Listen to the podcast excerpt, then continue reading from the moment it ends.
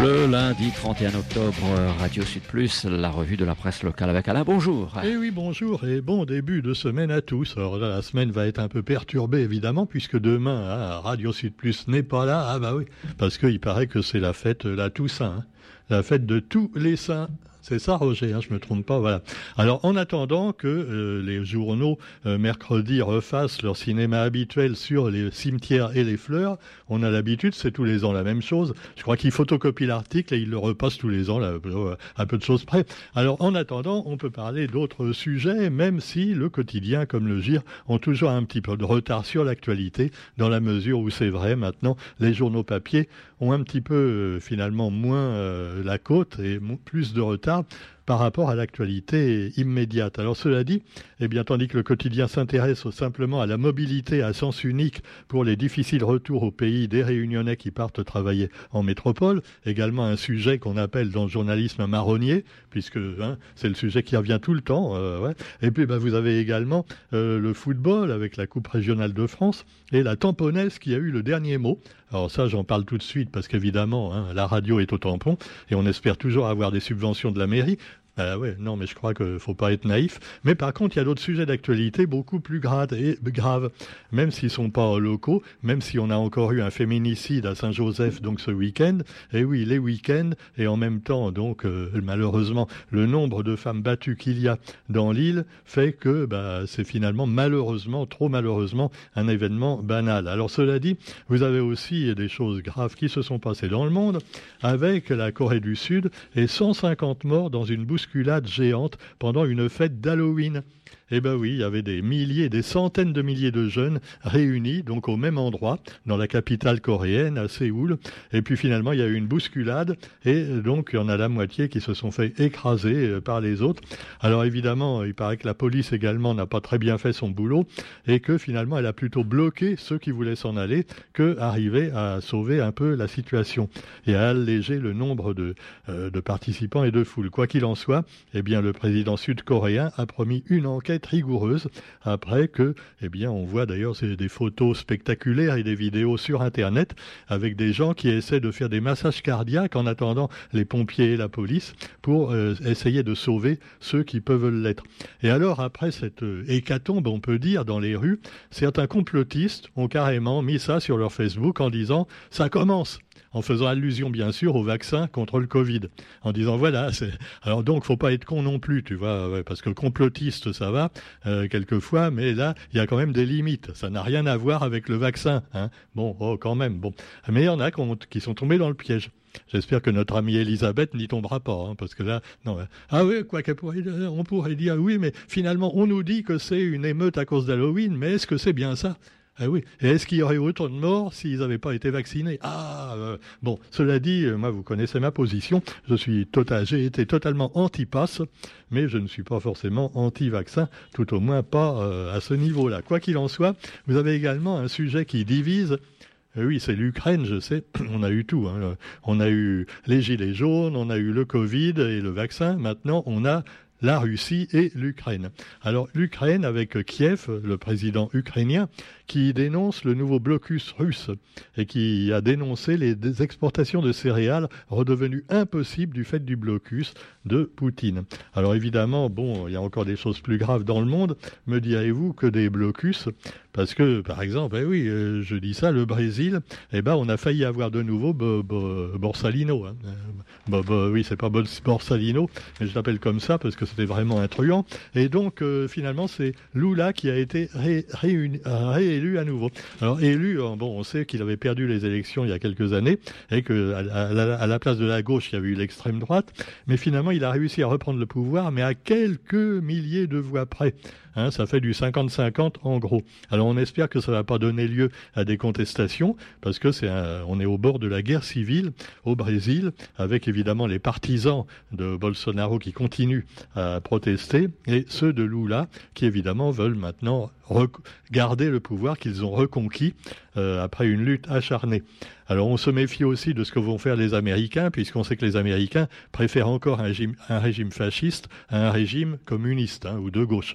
Enfin bon, euh, on espère que la CIA n'interviendra pas au Brésil. Quoi qu'il en soit, euh, comme elle l'a fait, rappelons, au Chili, hein, le 11 septembre.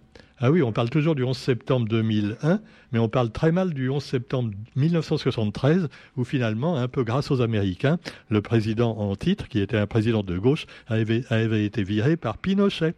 Pinochet, qui a été l'équivalent un petit peu de Bolsonaro au Brésil. Hein. Alors quoi qu'il en soit, eh bien, vous trouverez aussi d'autres sujets comme par exemple, eh bien, euh, avec euh, la lutte qui s'inscrit dans la durée pour les opposants aux réserves d'eau à usage agricole dans les Deux-Sèvres.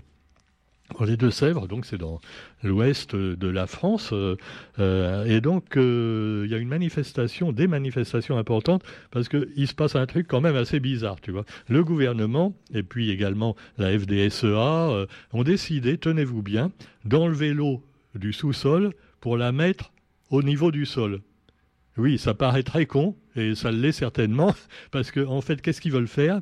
Eh bien, pour l'hiver, pour avoir de quoi, euh, donc avoir de l'eau pour les agriculteurs, ils veulent vider en partie les nappes phréatiques avant pour qu'il y ait des grandes réserves d'eau dans des grandes piscines, hein, euh, voilà, euh, des, réserves comme on en a aussi à la plaine des caves, parler, même beaucoup, beaucoup plus grand. Et donc là, il ne s'agit pas de récolter l'eau de pluie ce qui serait finalement bien, hein, euh, pour pas gâcher, mais là de récolter l'eau dans la terre. Donc ça ferait des nappes phréatiques qui seraient vidées pour finalement financer l'eau euh, des agriculteurs. Et, pourquoi? Eh bien, pour les grandes usines, hein, des, vaches et des poulets, euh, mille vaches et tout ça. Donc, l'élevage industriel et l'agriculture industrielle. Alors, on nous dit qu'il faut arrêter avec l'agriculture industrielle, mais en même temps, on va faire des grandes réserves d'eau géantes, piquées dans le sol, donc à la nature, et l'eau, elle est à tout le monde. Tout ça pour pouvoir euh, nourrir les grosses sociétés qui font de la merde. Ah bah ouais, c'est hallucinant, mais évidemment c'est normal avec le gouvernement d'Emmanuel Macron, il faut pas s'en étonner. Euh, même s'il dit je vais faire maintenant l'écologie, l'écologie que tu parles. Bon, on voit ce que ça donne. Et puis également euh, le changement climatique avec l'exceptionnelle biodiversité qui est menacée dans, les outre-mer également, en Guyane par exemple. Alors en, Amérique du Sud, on avait euh, il, y a, il y a quelques jours encore Bolsonaro qui vidait totalement la forêt amazonienne des Indiens et de la nature. Et donc c'est oui, les Indiens comme la nature euh, et les forêts et qui mettait en danger la planète. Mais maintenant, on a chez nous, en Guyane également, non pas l'homme qui a finalement bien respecté la nature en Guyane. Hein, euh, c'est formidable, la forêt est restée telle qu'elle, mais malheureusement, avec le changement climatique, eh ben, la biodiversité est menacée. Les forêts, vu la chaleur, risquent de, euh, bah, bah, de sécher. Hein. et puis voilà, pourquoi pas la savane dans quelques dizaines d'années en Amérique du Sud. Donc euh, voilà. Donc, et au lieu de ça, qu'est-ce qu'on fait? Eh ben, on fait des réserves d'eau sur le sous-sol. non, mais c'est vraiment une connerie. C'est pas possible d'imaginer des trucs pareils. Enfin, cela dit, voilà, c'est. C'est comme ça, parce que qui c'est qui commande? De toute façon, c'est pas le gouvernement, ce sont les grosses sociétés qui font de la merde agricole, de la merde d'élevage et de la merde d'ailleurs qu'on achète euh, bon marché un peu de partout pour finalement euh, se polluer soi-même dans son corps. Bon, cela dit, vous trouverez également un autre projet du gouvernement, le projet de loi de finances. Alors évidemment, comme d'habitude, il y a eu beaucoup d'amendements. Alors les amendements de nos députés de la Réunion ont été adoptés. Eh ben, on est content parce que ça prouve que nos députés travaillent un petit peu. Rappelons que la plupart sont de la NUPES et euh, donc plutôt de gauche, même si finalement Nathalie Bassir également euh, est de droite, mais est quand même assez dynamique hein, par rapport à ses collègues qui dorment. Bon, alors Jean-François Caranco, le ministre des Outre-mer, s'est fait chahuter à l'Assemblée. ah oui, euh, en fait, il n'y avait pas assez de députés Renaissance, donc les, députés de son propre parti. voilà, c'est ce qui, oui, c'est bizarre d'ailleurs, hein, parce que généralement ils viennent en force pour garder la majorité. Alors Renaissance, finalement, qui est finalement Moyen Âge Hein, maintenant, bon, euh, dans tous les niveaux. Mais quoi qu'il en soit, Caranco, euh, c'est bien. Ouh, j'imagine. Le pauvre. Bon, finalement, c'est pas lui qui commande, c'est Darmanin. Hein. Bon, alors euh, voilà, il va nous raconter encore plein de trucs qu'il ne va pas faire. Quoi qu'il en soit, vous trouverez également dans l'actualité un peu de musique pour adoucir les mœurs avec l'école des musiques actuelles qui ne veut pas mourir. Et oui, euh, une formation mise en péril à cause de Pôle emploi. Eh ben encore un truc bizarre. Malgré les pétitions et les manifestations sous les fenêtres du préfet, la situation de la formation professionnelle des écoles de musique actuelles reste dramatique. Explication avec des stagiaires musiciens. Il paraît qu'il manque 150 000 euros. Alors qu'est-ce que c'est que 150 000 euros pour la région, pour le département, pour, pour l'État? Même c'est rien. Par rapport à tout l'argent qu'ils gaspillent dans leur cocktail et même pour les dessous de table, il hein, faut bien le dire, c'est rien. Ben non, non, mais la culture, ça passe après, tu vois. C'est non essentiel. On vous l'a déjà dit dans la crise du Covid, non essentiel. À propos euh, des salons du livre ont eu lieu, avec une petite polémique au salon du livre de, euh, de, Saint-Paul, parce que le président de l'association de la Réunion des livres avait eu des mots un petit peu durs pendant son voyage à Maurice pour remettre des prix littéraires. Et alors, bon, il avait dit en substance que la Réunion, euh, finalement, les auteurs sont moins bons que les Mauriciens et les Seychellois. Et ils gagnent jamais les concours de l'océan Indien. Oh bah oui, euh, alors évidemment, ça n'a pas plu aux auteurs, hein. ni non plus aux libraires et aux éditeurs.